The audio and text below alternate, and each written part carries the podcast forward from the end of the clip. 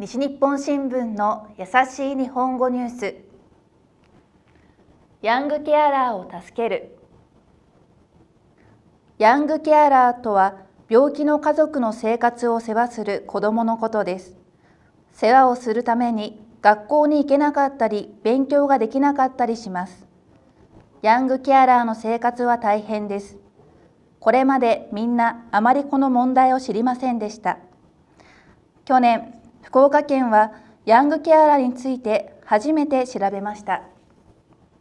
すると福岡県にはヤングケアラーが132人いました。